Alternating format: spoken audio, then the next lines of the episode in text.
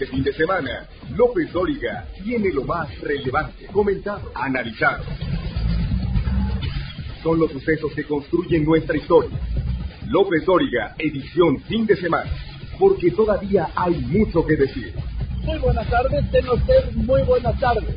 Son las 3 de la tarde en punto, pero en punto tiempo del centro de México. Yo soy Joaquín López Dóriga, transmitiendo para usted como todos los días desde la Ciudad de México, para toda la República a través de 95 estaciones de radio en todo el país y a través de otras 30 estaciones de radio en Estados Unidos para todos nuestros paisanos. Y hoy, hoy es sábado 24 de septiembre de este año de 2022 y vamos a recuperar algo de lo más importante que ocurrió esta semana en México y en el resto del mundo. El lunes estaba yo en Londres cubriendo los funerales de Estado de la reina Isabel II y a punto de entrar al aire en Grupo Fórmula cuando se registró lo inédito, lo que no tiene explicación, lo que no se puede predecir. Otro temblor en México, justo, otro 19 de septiembre, pero ahora de 2022. Temblor que me remontó inevitablemente a los terremotos de 1985, 19 de septiembre, los más devastadores, los que rompieron nuestra ciudad, y al de 2017, también con graves daños y muertes. Los tres, un 19 de septiembre, que solo le puedo decir que es coincidencia, no hay más.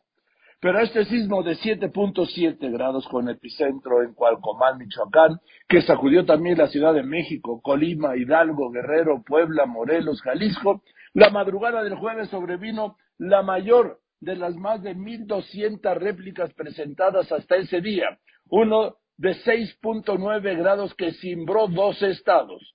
Un nuevo sismo que sumó daños, heridos y muertos en Michoacán, Colima y la Ciudad de México. Marco Morales, Fórmula Michoacán. Hola, ¿qué tal Joaquín? Un gusto el poder saludarte luego de la réplica de 6.9 grados registrada esta madrugada con epicentro en Cualcomán, Michoacán. Se registraron nuevamente algunos daños, por fortuna menores, deslaves en la carretera Aquila-Cualcomán en el siglo XXI y tres personas que resultaron lesionadas en Cualcomán, esto por escombros que los lastimaron. Y así se sintieron los temblores en Colima. La nota con mi compañero Max Cortés. ¿Qué tal, Joaquín? Buenas tardes. A la par de que se están descubriendo más fallas estructurales en viviendas, van más de 2.700 viviendas afectadas y cuatro hospitales afectados. También se da a conocer y se confirma la muerte de un menor de menos de un año tras eh, presentarse una explosión de un cilindro de gas en medio de este sismo de 7.7. Aquí, en la Ciudad de México, el temblor del jueves en la madrugada nos despertó a todos. Las autoridades capitalinas daban de inmediato el siguiente reporte. Dos muertos. Joaquín, la jefa de gobierno Claudia Sheinbaum informó que no se reportaron daños mayores luego del sismo 6.8 registrado la madrugada de este jueves. Dos personas perdieron la vida, 103 escuelas con daños menores, el 98% de los altavoces funcionaron adecuadamente. El Congreso capitalino suspendió sus sesiones. Joaquín. Y voy a recuperar la entrevista que les hice el martes a la jefa de gobierno Claudia Sheinbaum y al secretario de Seguridad Público Omar García Harfush, de la que destaco dos puntos. Uno, que resultaba increíble que tras el simulacro del sismo temblara otra vez un 19 de septiembre. Y dos, que operaron como tenían que operar los protocolos. Claudia, muchísimas gracias por contestarme. Buenas tardes. Omar, ¿cómo estás? Buenas tardes. Muy buenas tardes, muchas gracias. ¿Qué tal? ¿Cómo estás, Joaquín? Pues Estamos aquí. Gracias, bien, bien, Claudia. Sí. Adelante. Claudia, Claudia, a ver ayer, ¿qué sentiste cuando termina el simulacro y de repente por tercera vez un 19 de septiembre empieza a temblar otra vez? ¿Te lo creías? Pues yo creo que como la mayor parte de los habitantes de la ciudad no podíamos creer que una vez más en un 19 de septiembre tuviéramos un sismo estábamos ya en el C5 como parte del simulacro y ahí el coordinador del C5 fue el que nos informó que en efecto era un sismo y pues ahí iniciamos todos los protocolos primero de desalojo del edificio y posteriormente pues a la revisión que ya teníamos originalmente con el simulacro pero ahora sí pues eh, definitivamente con el sismo que vivimos ayer. A ver Claudia, aquí entre tú y yo, cuando te dijeron que estaba temblando, ¿de verdad te lo podías creer? Porque cuando a mí me avisaron que estoy aquí en Londres, me dijeron, oye, está temblando en ese momento. Le dije, no es verdad, no, puede ser. ¿Cuál fue tu primera reacción, Claudia? Tal cual como acabas de mencionar, entre todos dijimos, no es posible, no puede ser. Y cuando nos dijeron, en efecto, no es otro simulacro, no son las alarmas, sino eh, son las alertas sísmicas, eh, viene un sismo, pues entonces ya eh, tomamos con seriedad el tema y ya iniciamos todo el procedimiento. Pero en efecto, yo creo que todos los habitantes de esta ciudad, lo primero que dijimos fue, no puede ser otra vez en 19 de septiembre. No puede ser hoy, no puede ser hoy. Si la gente está regresando del simulacro, ¿cómo va a volver a salir de, de un sismo real, no, Claudia? Así es, aunque pues formalmente no hay ninguna evidencia científica que diga algo que ocurra especialmente el 19 de septiembre, pues evidentemente es una circunstancia que eh, pues que es una casualidad increíble que una vez más haya ocurrido un sismo en este día. Yo, yo no quiero ver, Claudia, qué va a pasar, qué vamos a pensar el 19 de septiembre del año que viene, ¿sí? Cuando se haga el simulacro, si es que se hace, y nos vamos a quedar todos en la calle, ¿eh? Sí, y esperemos que no vuelva a ocurrir, pero evidentemente, pues sí, está en la mente de cada uno de los capitalinos esta circunstancia. A ver, Claudia, ¿cuál fue la primera ya decisión que tomas cuando tienes confirmado está temblando? Bueno, primero, como es el protocolo, salimos de, estábamos en la sala de crisis del C5 haciendo toda la revisión del simulacro y en ese momento, pues, el protocolo establece que hay que salir al jardín de donde está el C5, está ahí en Balbuena, eh, y una vez que termine el sismo regresamos pues a hacer toda la revisión que normalmente se hace. Hay que decir que eh, participan, eh, pues la ciudad tiene mucha fortaleza en ese sentido porque hay cinco helicópteros, cinco cóndores que de inmediato sobrevuelan la ciudad. Hay más de 16 mil elementos de policía. Aquí está el secretario de Seguridad Ciudadana que de inmediato revisan eh, dentro del protocolo y además eh, así debe de ser porque están repartidos en toda la ciudad. Son los que primero reportan si han daños en algún lugar, además de las llamadas al 911. Nosotros tenemos un protocolo donde hay un servidor público representante de la jefa de gobierno, en muchos casos a nivel de secretario, en las 16 alcaldías de la ciudad. En el momento que hay sismos se dirigen a los consejos de protección civil de cada alcaldía para poder apoyar a las alcaldías en cualquier necesidad que tengan y a partir de ahí se comienzan a revisar todos los reportes. Entonces ahí es donde, pues, eh, unas horas después ya teníamos la información de que fueron alrededor de 21 inmuebles que sufrieron en realidad daños menores y alrededor de 70 escuelas que también todas ellas son daños menores. Pero además, Claudia, cuando recibimos el primer eh, nivel del temblor y luego la revisión al alza del 7.4, un 7.4 en la Ciudad de México era para que tuviera, perdón, consecuencias, pues si no devastadoras, muy cercano a lo devastador, ¿no? Sí, pues afortunadamente eh, desde hace ya tiempo se han fortalecido las normas de construcción. Ahora, después del 2017, las normas de construcción son muchísimo más estrictas y eso pues hace la fortaleza de la ciudad. Y tiene que ver la magnitud y también tiene que ver la distancia del epicentro. Eh, en el 2017 el epicentro pues fue mucho más cercano y por eso también tuvo un daño mayor. En este caso pues el epicentro además increíblemente estaba a 60 kilómetros de donde fue programado el, el simulacro que estaba planteado, eh, que fue en este caso en, en el epicentro en Michoacán. Es que además, Claudia, lo ves en un, lo lees en un cuento, lo ves en una película, lo ves en una serie y dices, es que esto no puede ser real, ¿no? Sí, la verdad es que eh, nos tomó a todos eh, pues por sorpresa y además pues esta, a pesar de que eh, de la ciencia y todo siempre tiene uno esta cuestión de ¿y por qué el 19 de septiembre? Sí. Oye, luego ayer pasé la parte donde eh, le das el parte al presidente, ¿no?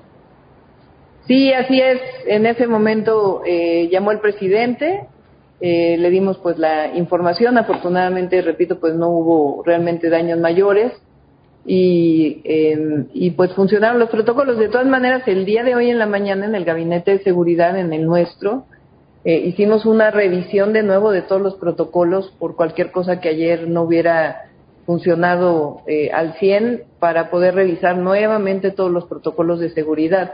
Yo creo que la ciudadanía lo que quiere es tener un gobierno que esté bien preparado frente a sismo y al mismo tiempo tener a la ciudadanía informada de qué es lo que hay que hacer y cómo hay que moverse. Y, y yo creo que aquí, repito, una fortaleza muy importante pues es la Secretaría de Seguridad Ciudadana que nos ayuda mucho a, a tener la información de inmediato en, pues en una ciudad tan, tan grande en términos poblacionales y con tantos inmuebles como es la Ciudad de México. A ver, está contigo Omar, ¿verdad? Omar García Harfurs, secretario de Seguridad Ciudadana. Omar, ¿cuál fue el, ¿qué es lo primero que, que hicieron en la oficina a tu cargo? Estábamos ya con la jefa de gobierno en el C5. Ella desde un día antes había instruido. Ah, ah claro, claro. Sí, cómo quería el despliegue. Bueno, cuando suena la, la alarma sísmica, de, la alerta sísmica desde el inicio, vuela un cóndor. El protocolo es que sobrevolamos la ciudad, aterrizamos en el C5 para reunirnos de manera inmediata con la jefa de gobierno, pero otros cuatro cóndores se quedan desplegados en las zonas de la Ciudad de México haciendo una valoración primero visual en comunicación con los coordinadores generales de la Policía de la Ciudad de México que están en tierra, coordinando más de 16 mil compañeros en más de 1.700 patrullas y esta vez nos funcionó mucho.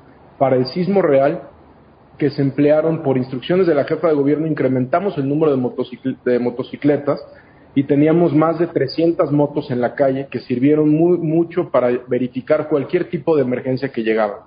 Hoy en la mañana también la jefa de gobierno nos instruyó que para el próximo simulacro que hagamos y para el próximo sismo obviamente tengamos mucho más motos listas y pendientes en la calle, ya que como sabemos, pues cada que hay un sismo se hace un tráfico enorme y las motocicletas sirven mucho para llegar, verificar, dar el primer reporte y poder hablarles a las claro. autoridades correspondientes.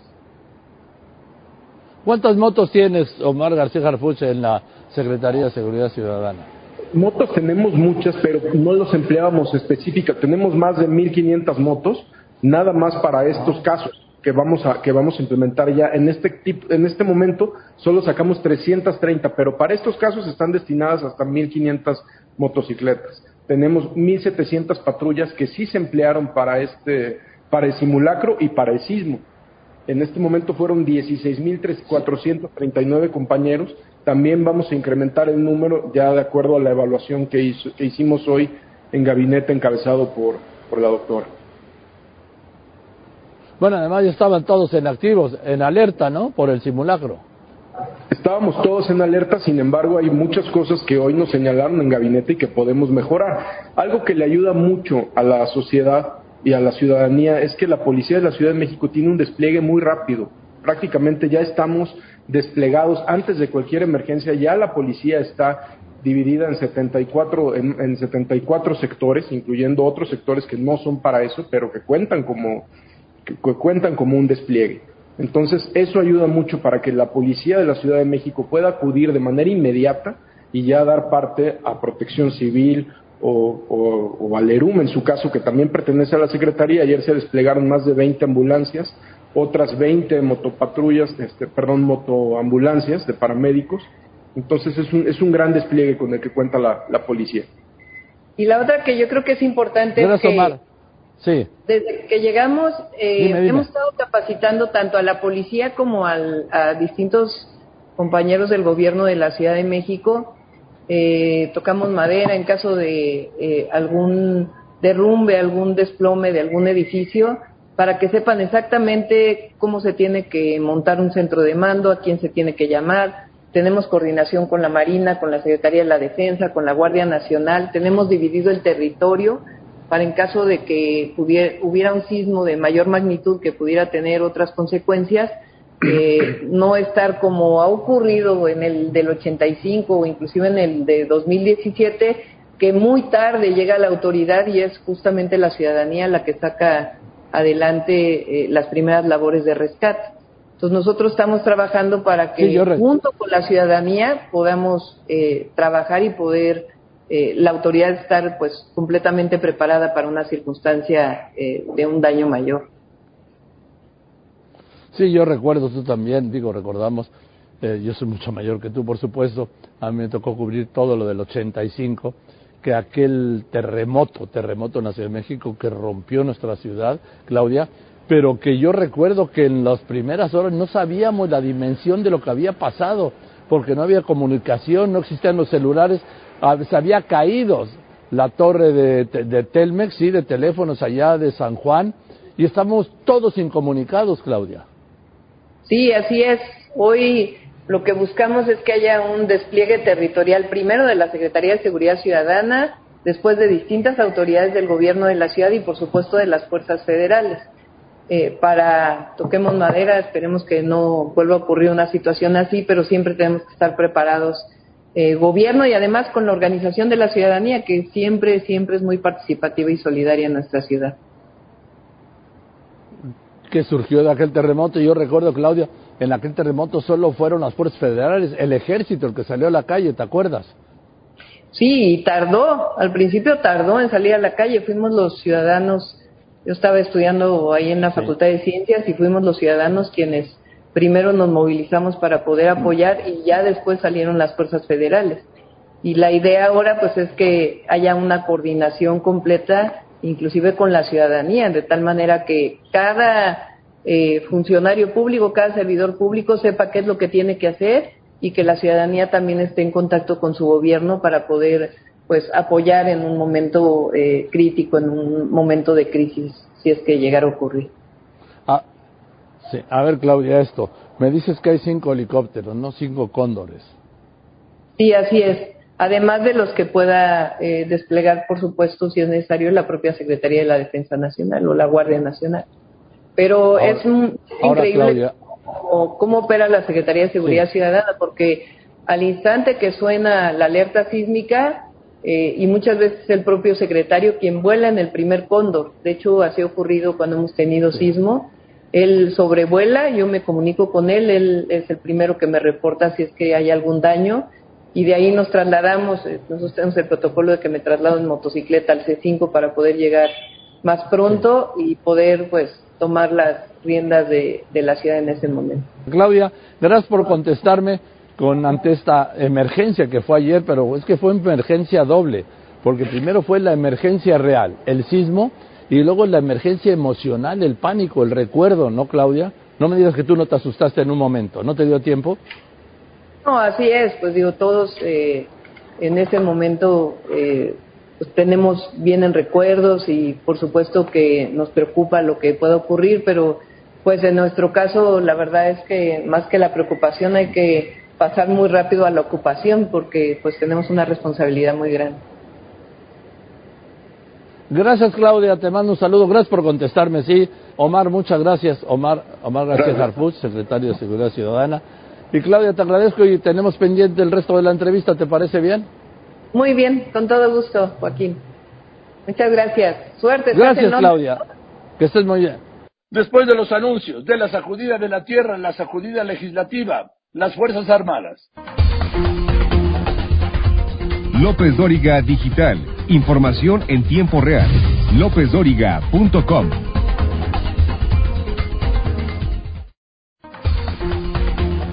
Usted lo conoce, lo ha escuchado, visto y leído. López Dóriga, un periodista con cobertura total. El miércoles pasado, el Pleno del Senado sesionaba para votar el dictamen que amplía hasta el 2028 la presencia de las Fuerzas Armadas para tareas de seguridad pública, que no prosperó porque Morena y su rémora no alcanzaron ni con el voto del senador Raúl Paz, que se despertó panista y se fue a dormir morenista. Las dos terceras partes necesarias, la mayoría calificada, no la lograban, por lo que vino el vuelco. El vuelco y la minuta se retiró y regresó a comisiones para presentarla en un plazo de diez días. Joaquín, pues en estos momentos el presidente de la Cámara Alta, Alejandro Armenta, pues va a darle entrada a esta solicitud de la cual ya hablábamos, Joaquín, la de, la de las comisiones encargadas de su dictaminación, para que sea regresada a estas, a estas comisiones, la de estudios legislativos y la de puntos constitucionales. Sin embargo, por supuesto, Joaquín, la oposición está en contra de que se lleve a cabo este procedimiento. Antes de retirar la minuta, el coordinador de los senadores del PAN, Julián Rementería, me adelantaba aquí que esa era lo que buscaba el bloque morenista y sus aliados, que no pudo quebrar más voluntades. Aseguró él, el coordinador de los senadores panistas Rementería, que no están en contra de las Fuerzas Armadas, no, que están a favor de lo que llamó una estrategia de seguridad nueva con mando civil. Hola Joaquín, muy buenas tardes, me da mucho gusto saludarte y saludar a todo el auditorio. A ver, ¿qué, ¿en qué están? Pues estamos en el proceso, como lo comentaba Israel Dávez, sí, sí. ver qué va a pasar con la decisión. Si van realmente a, a insistir en regresarlo a comisiones, porque no les alcanzan los votos, porque salieron de compras y no encontraron la, poder quebrar más voluntades, porque de alguna forma, y perdón que lo diga así, no, no consiguieron doblar a más gente. La verdad en las cosas es que hoy está la discusión pues perfilada, se sabe que no tienen la mayoría y en un proceso que están ensuciando mucho, lo que quieren es con una mayoría simple retirar algo que ya está perfectamente discutido y que claramente están puestas las posiciones en un sentido y en otro. En donde, por cierto, la, de la oposición no tiene que ver con retirar al ejército de la Marina eh, de, de, lo que hoy se está haciendo en la Guardia Nacional y que se le permita hasta el 24. Lo que estamos proponiendo es que continúe hasta el 24, pero que mientras se diseñe una estrategia de seguridad que realmente funcione. La gente quiere seguridad, no quiere que el ejército esté en las calles ni lo cuide, quiere quien lo cuide, cree que solo es el ejército lo que lo puede crear o cuidar porque, bueno, las circunstancias están así. Hay que mover esas circunstancias para que entonces la gente pueda entender que lo que necesitamos es cumplir lo que dice el mandato de la creación de la ley de la Guardia Nacional, capacitar a la Guardia Nacional con el acompañamiento de las Fuerzas Armadas y entonces cuando llegue el momento, pues que siga sola y que en este país hay una policía de mando civil como merecen los mexicanos. Ahora, Julián, es un hecho que mayoritariamente la sociedad mexicana, los mexicanos, pues, para no hablar de la sociedad mexicana, los mexicanos hartos de la inseguridad, mayoritariamente están a favor de que el ejército haga funciones de seguridad pública. ¿Por qué? Pues porque estamos en unos niveles no vistos de inseguridad. Es correcto, eso es que tú dices es absolutamente cierto y yo lo comparto. Pero ¿por qué? Es porque, a ver, en el transitorio que dio vida a esa ley, en el séptimo transitorio, se habla también del compromiso del gobierno federal hace ya cuatro años casi, de que tenían que apoyar a los gobiernos estatales y a los gobiernos municipales y acompañar desde las Fuerzas Armadas para crear una Guardia Nacional Civil que pudiera enfrentar el reto que enfrenta la sociedad. Y claro que la gente, y yo también, y seguramente tú, Joaquín, y todos, oye, si no me da la seguridad a alguien, pues que me la dé el que me la pueda dar. Y si ese es el ejército, pues bienvenido. Y si la propuesta mañosa que hace el presidente de decir, oye, que la oposición no quiere que el ejército siga ayudando, bueno, pues entonces la gente dice, pues no, no quiero, sí quiero que me siga ayudando porque la seguridad, yo lo que quiero. Pero no creo que haya en la población la sensación de que tiene que ser sí o sí el ejército. Lo que tiene que ser es alguien que le garantice eso. Y piensa el ciudadano común, porque además el ejército está bien prestigiado. Yo, Julen Rementería, lo reconozco y, el, y la Armada de México también, que son instituciones que hay que cuidar, que hay que prestigiar y que hay que seguir fortaleciendo, pero no por la vía de ponerlas en riesgo en labores que no le tocan. Por lo tanto, cuando dices, oye, ¿quieres que se retire el ejército? Pues la gente dice, no, pues claro que no, porque lo que quiero es seguridad, no quiero que me pongan en riesgo, pero porque no hay otra alternativa. Si hubiera otra alternativa y la gente lo que quiere es seguridad, pues yo no veo por qué no estaría de acuerdo. Ahora, Yulem, yo lo que estoy ya empezando a percibir, no solo del PAN, sino vamos de la oposición, es que más que no querer que el ejército permanezca a ampliar pues la permanencia del ejército en labores de seguridad pública del 24 al 28, lo que no quieren es que avance una iniciativa constitucional del presidente López Obrador. Pues es que no, no, es, no es per se así, yo no diría exactamente así, si no queremos que avance porque no es una iniciativa que proponga cosas buenas, porque a ver, se ha venido haciendo esta estrategia, se ha venido desarrollando desde el 2019, desde que se dijo va la Guardia Nacional, por unanimidad la aprobamos, dijimos los cinco años adelante. En, el, en diciembre del 19. Correcto, y hasta, bueno, en diciembre del 19, los años que han transcurrido para acá, y no se han hecho las cosas como se establece en el texto que le dio vida a la Guardia, bueno, pues entonces lo que no se quiere es que se siga con una estrategia que claramente no, no atiende a lo que es el texto y que no ha dado resultados a la población. Hay más criminalidad que nunca, hay más secuestros que nunca, hay más feminicidios que nunca, hay la toma de territorios por parte del crimen que nunca. Bueno, entonces, ¿por qué vamos a seguir haciendo lo mismo por cuatro años más cuando no funcionado? Revisemos pues qué se quiere hacer, cómo se tienen que hacer las cosas y adelante. De hecho, había ya una propuesta, nos juntamos los ocho coordinadores de los grupos parlamentarios del Senado, la totalidad para revisar la posibilidad de analizar la, estrategia de seguridad. El grupo mayoritario Morena, los, la mayoría de los senadores, incluso contrarios al líder de su mayoría, dijeron no, no le toquemos una coma, no la revisemos. Pues de qué estamos hablando? De si una estrategia que no sirve, pues lo menos que tienes que hacer es revisarla, valorarla y en todo caso, si es necesario, corregirla. No se puede esperar menos. Y esa es la responsabilidad que tenemos todos. En resumen, no estamos en contra de que el ejército siga adelante. Estamos en contra de esta iniciativa que no propone cosas nuevas y los resultados serán los mismos que hemos tenido, que son malos. Y tercero, nuestro respeto y reconocimiento a las Fuerzas Armadas, al Ejército y a la Marina Armada de México. Ahora, Julián Bretería, no puedo entender que un compañero de ustedes, senador Raúl Fernández, que hace una semana, sí, maldecía todo esto, estaba contra el gobierno, ayer se levantó, se despertó panista y se fue a dormir morenista. Eso que, a ver, eso es lo que dice la gente, son, sí son iguales, son un asco. La verdad de las cosas es que Joaquín no lo entiendes tú, no lo entiende yo y no lo entiende nadie. Y comprendo perfectamente que no lo entienda la gente, porque eso es la peor parte de la política. Cuando tu conciencia, tu voluntad depende de una prebenda, pues ya no tienes nada que hacer, ya no tienes nada que decir, ya no tienes pues prestigio, perdón que lo diga así, porque al final de cuentas, de por sí, eh, pues la actividad política está muy desprestigiada en nuestro país, en el mundo también en parte, y hoy pues con este tipo de actitudes lo único que hacen es colaboran a eso. Y yo creo que debía comportarse de una manera más digna, más pura, o sea, al final responder a la gente que te trajo aquí, es lo mínimo que podemos hacer, y si no eres capaz de eso, pues renuncia, o ve algo, o haz otra cosa, o no te metas a donde sabes que va a haber presiones. Francamente, no se entiende, y por supuesto lo condenamos. Lo condenamos desde ayer como grupo, en lo personal, en todo, porque no, no se puede explicar eso. También hay que decir que para que uno venza, pues tiene que haber alguien que lo intente vencer. Ahí Morena hizo pues el, el uso de todo. Sí, sí, sí, pero la responsabilidad no. Morena hizo su trabajo, el senador Rementería. Morena hizo su trabajo. La traición es del, del, ex senador panista, ¿sí? Dejemos así, coincido, pues, pero yo lo que me que se necesitan dos, pero bueno, dejémoslo así, no tengo inconveniente con esa parte. Me parece por eso inicié diciendo, pues la responsabilidad es de quien al final no tiene el compromiso de hacer aquello que ofreció hacer cuando quería venir a la Cámara de Senadores. Eso me parece que no está en discusión y, y, genera muy mala impresión, desde luego que sí. Sí, bueno, por último, senador Rementería. Todo indica, bueno, ya se va a regresar a comisiones, no hay modo de impedirlo. Pues mira, estamos en la discusión, Joaquín. Yo esperaría que, pudiera rechazarse, pero bueno, eh, pareciera que es así. Pareciera que es como lo mencionas.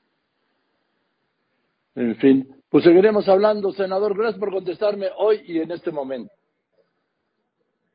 Bueno, con, muchas gracias a ti por la oportunidad y un saludo a todo el auditorio. Muy buenas tardes. Gracias, senador Bracusano de Acción Nacional, Julián Rementería.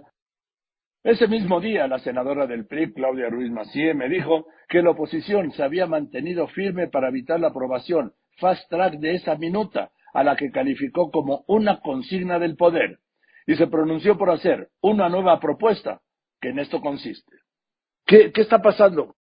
No tiene los votos, pues, claro, ¿no? En una cosa rarísima, al principio de la sesión nosotros planteamos la oposición que se suspendiera la discusión, Morena votó en contra, iniciamos la discusión, aparentemente porque no tienen los votos, ahora solicitan que se retire el dictamen y estamos en una discusión porque lo solicitaron dos veces y no pueden solicitarlo y bueno, pues están entrampados aquí con el procedimiento.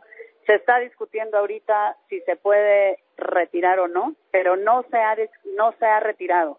La oposición estamos insistiendo en que estamos listos para votar y que se someta a votación. Y eso es lo que está ahorita eh, sucediendo. Sí, pero por más que la oposición diga que está lista para votar, eh, y incluso ya modificaron, están haciendo la modificación, Claudia, para que se apruebe por mayoría simple, ¿sí?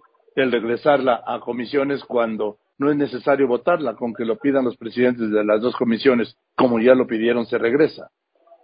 Es correcto, ya lo pidieron en un oficio que no reunían los requisitos, enviaron otro oficio y ahora la discusión es si podían enviar el segundo oficio, porque solamente se prevé que se pueda pedir una vez el retiro.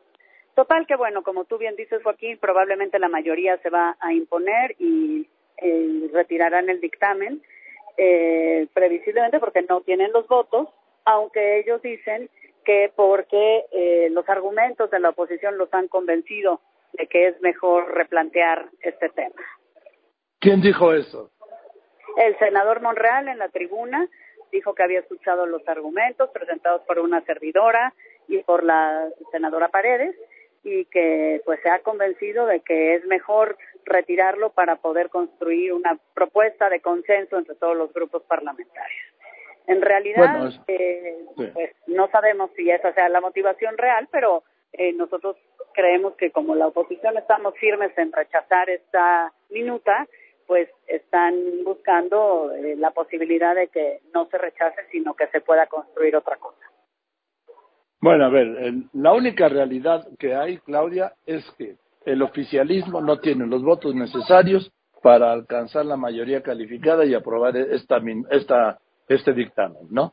Es correcto. En la oposición nos hemos mantenido firmes en el rechazo y por eso no tienen los votos de la mayoría calificada para aprobar fast tracks como querían esta minuta que es una consigna del Poder Ejecutivo. Ahora, darse este plazo, estos 10 días, pues es ir a buscar votos en la oposición, ¿no?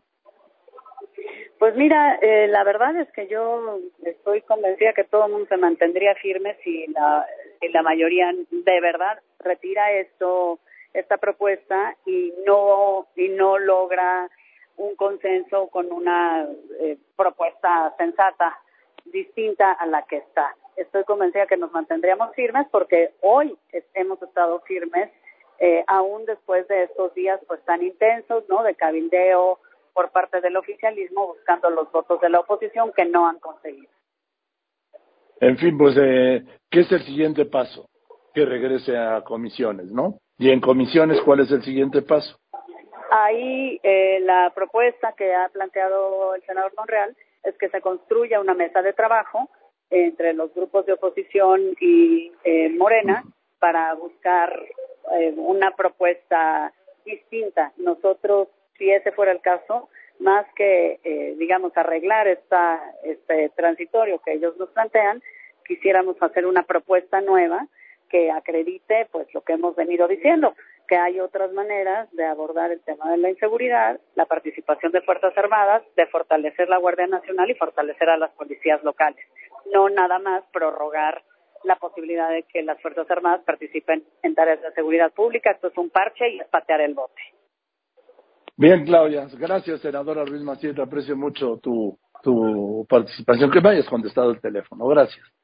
Al contrario, gracias a ti, Joaquín. Muy buenos días. Que esté muy bien la senadora Claudia Ruiz Maciel. Así, minutos después, el Pleno del Senado retiraba el dictamen de reforma para mantener hasta el 28 a las Fuerzas Armadas en tareas de seguridad. Detendré mañana más reacciones. Al regresar, Marcelo Obrar dice que con Morena todo, sin Morena nada. No podemos elegir lo que sucede, pero sí quien nos lo cuente. Joaquín López Dóriga, un asunto de confianza.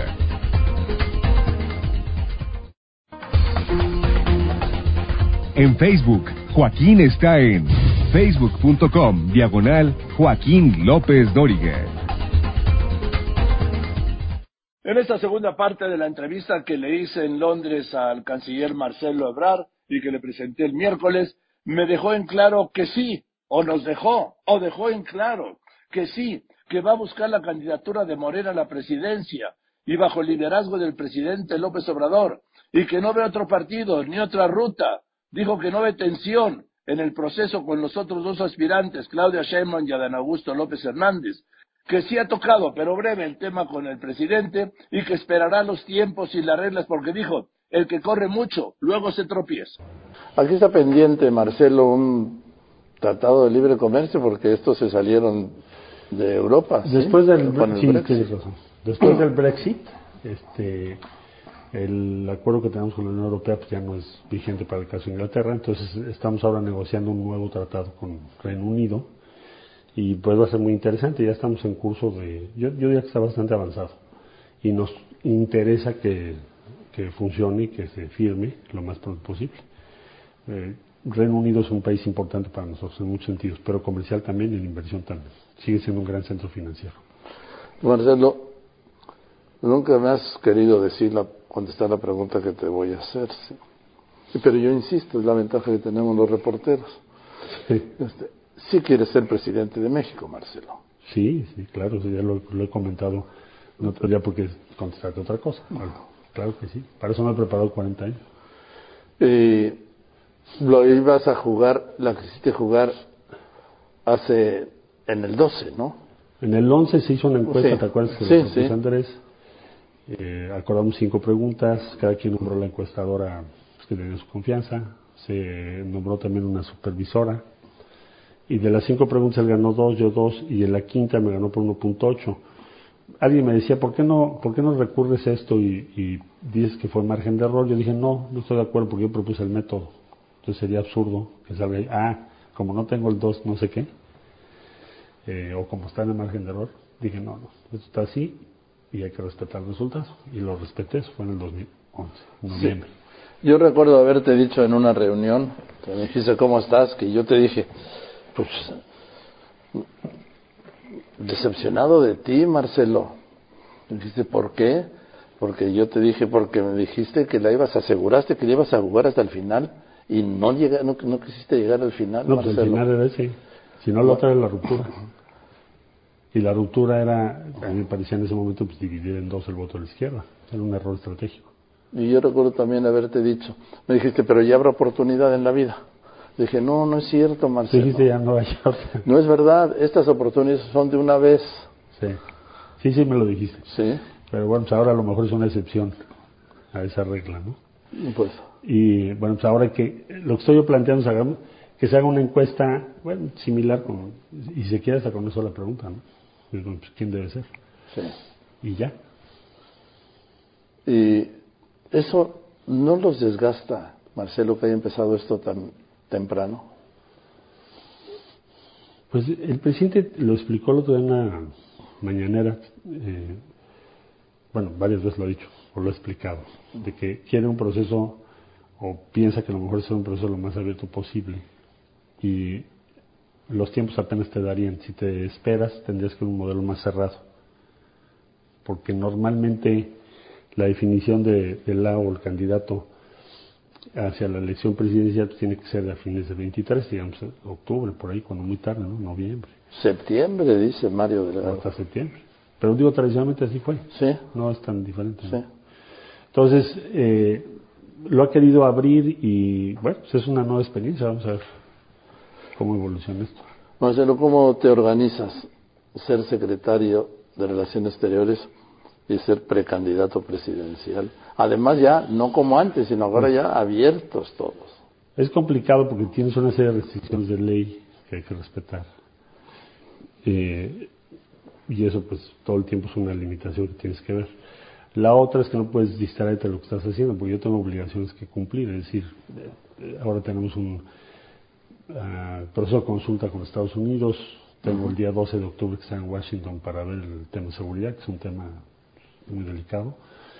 Eh, vamos bien, pero hay que estar siempre sobre los temas, ¿no? Migración igual no puedes descuidarte. Entonces, eh, eh, no, no puedes caer en, en una idea de decir, bueno, voy a hacer un- una pre-campaña muy visible, voy a tratar de utilizar las posiciones públicas para apuntar a mi posición porque te vas a descuidar todo lo demás y no es compatible. O sea, por ejemplo, una reunión de seguridad en Estados Unidos pues, no, es- no tiene un impacto en, en las encuestas, pero si lo descuido va a ser un desastre, porque yo sigo siendo responsable de esa relación. Sí, pues así, así lo entiendo yo, Sí. así lo veo yo.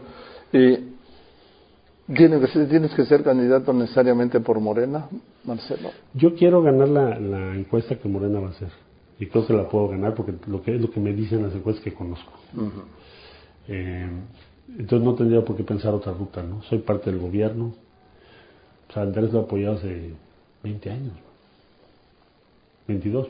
años, desde el año 99, que lo apoyé como candidato de gobierno. Entonces, no tendría yo por qué pensar otra ruta distinta, ¿no? A ver, Marcelo, eh, en este momento, en este momento yo veo que ya tienes, el otro día se informó de 125 comités que se reunieron en 32 entidades del país. Pues eso ya es una estructura que no tiene nadie, ¿no? Pues yo le he dicho a la gente, si quieren participar, pues háganlo. O sea, esto no va a ser una cosa vertical, este, con un aparato desde mi oficina, además de que sería ilegal. Pero, sino que quienes están participando lo, lo digan, se manifiesten, que digan cuál es su punto de vista, que se pongan a promover. Se llama cibermilitancia, es una nueva forma de militancia. Eh, eh, yo he encontrado que las redes son muy importantes para esta nueva comunicación política. Y Marcelo, ¿eso no te altera la relación, por ejemplo, con Claudia Sheinbaum o con Adán Augusto López Hernández? Yo, yo se puede introducir un elemento de tensión, siempre va a haber, porque estás en competencia, pero hay que ser inteligentes y ver cuál es el límite que quieres seguir, ¿no? Entonces, en la medida en que vayas a un conflicto, y más si es visible, pues te vas a convertir en un problema para el presidente. No, conviene a ninguno de los tres, ¿no? Sí. Ahora, de, ¿con el presidente hablas de esto? Poco. No, no, no he tenido muchas pláticas que, sobre este tema. Seguramente las tendremos en algún momento. Eh, no, no creo que sea el estilo del de estarnos diciendo qué es lo que piensa ¿no? sobre esta materia. Aquí el que no le entienda, solito o solita, se va a equivocar. Es decir, esto no es para nuevos, ¿no, Marcelo? No, no tienes ya que conocer cuáles son, las, cuáles son los ritmos y cuáles son las reglas. Y también el que corre mucho, pues a veces tropieza, ¿no? ¿Esto es un maratón más que una de velocidad? Yo pensaría que sí. Y además un maratón con muchos obstáculos.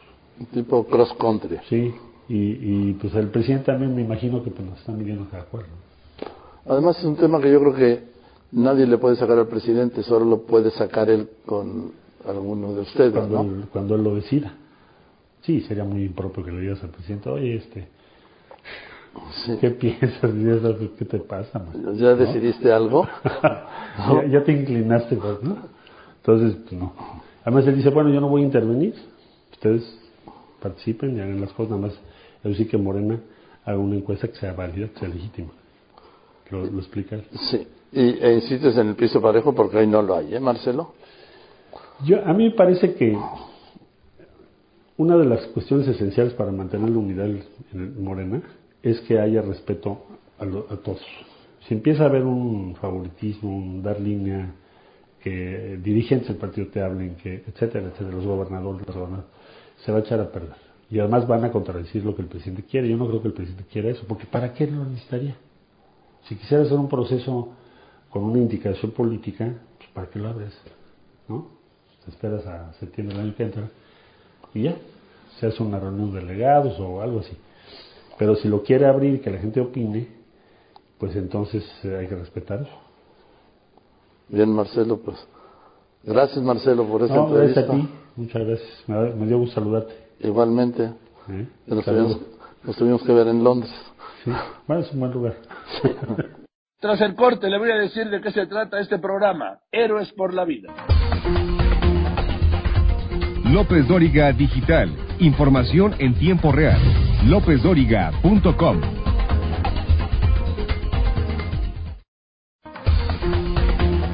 Usted lo conoce, lo ha escuchado, visto y leído. López Dóriga, un periodista con cobertura total. A pesar de todos los esfuerzos que hemos hecho, porque yo me incluyo, sí, para promover la donación de órganos y tejidos, México sigue rezagado en la materia. Le doy este dato. En México, más de 23 mil personas esperan un trasplante de riñón, que es el más solicitado. Luego el de corazón, de hígado, de pulmón y tejidos como córneas. Un donador, uno solo, puede salvar hasta siete vidas. Mañana es el Día Nacional de la Donación y Trasplante de Órganos y Tejidos. Si usted quiere convertirse en donador, puede tramitar su tarjeta en la página héroesporlavida.org diagonal credencial. Hágalo y conviértase en un héroe por la vida.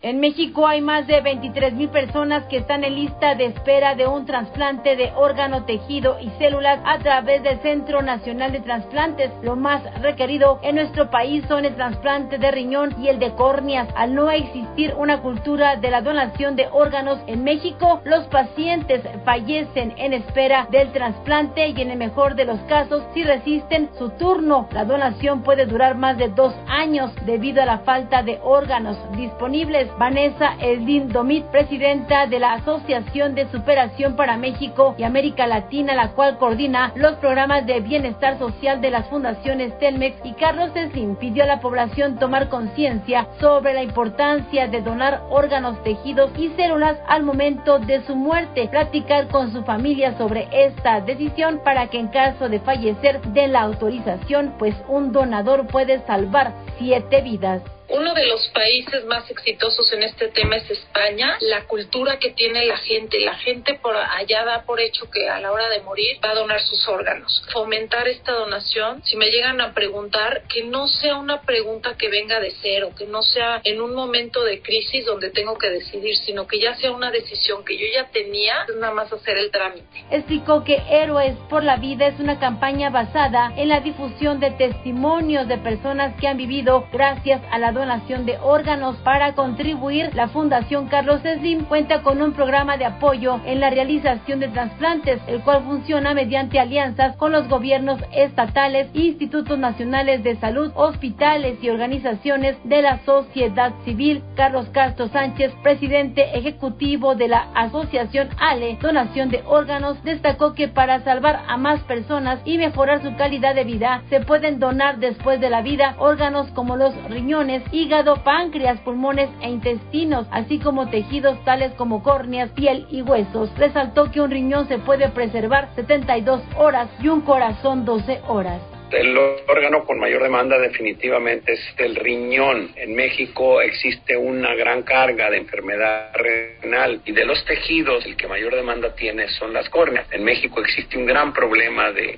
insuficiencia de la visión, de ceguera. La población interesada en donar después de la vida puede tramitar su tarjeta de donador en https dos puntos diagonal diagonal héroesporlavida.org diagonal credencial diagonal el próximo domingo 25 de septiembre es el Día Nacional de la Donación y Trasplante de Órganos y Tejidos. Para Grupo Fórmula, Jenny Valencia. Ojalá, insisto, ojalá lo haga. Bien, eso es todo. Muchas gracias. Buenas tardes. Yo soy Joaquín López Dorgue, como siempre le agradezco a usted que me escriba, que me llame, pero sobre todo y en especial le agradezco, usted lo sabe y además lo sabe muy bien, que me escuche. Y ahora que me siga en las redes. Gracias pues por eso, buenas tardes, que tenga un gran fin de semana y nos vemos mañana domingo aquí a las 3 de la tarde. Que la pasen muy bien.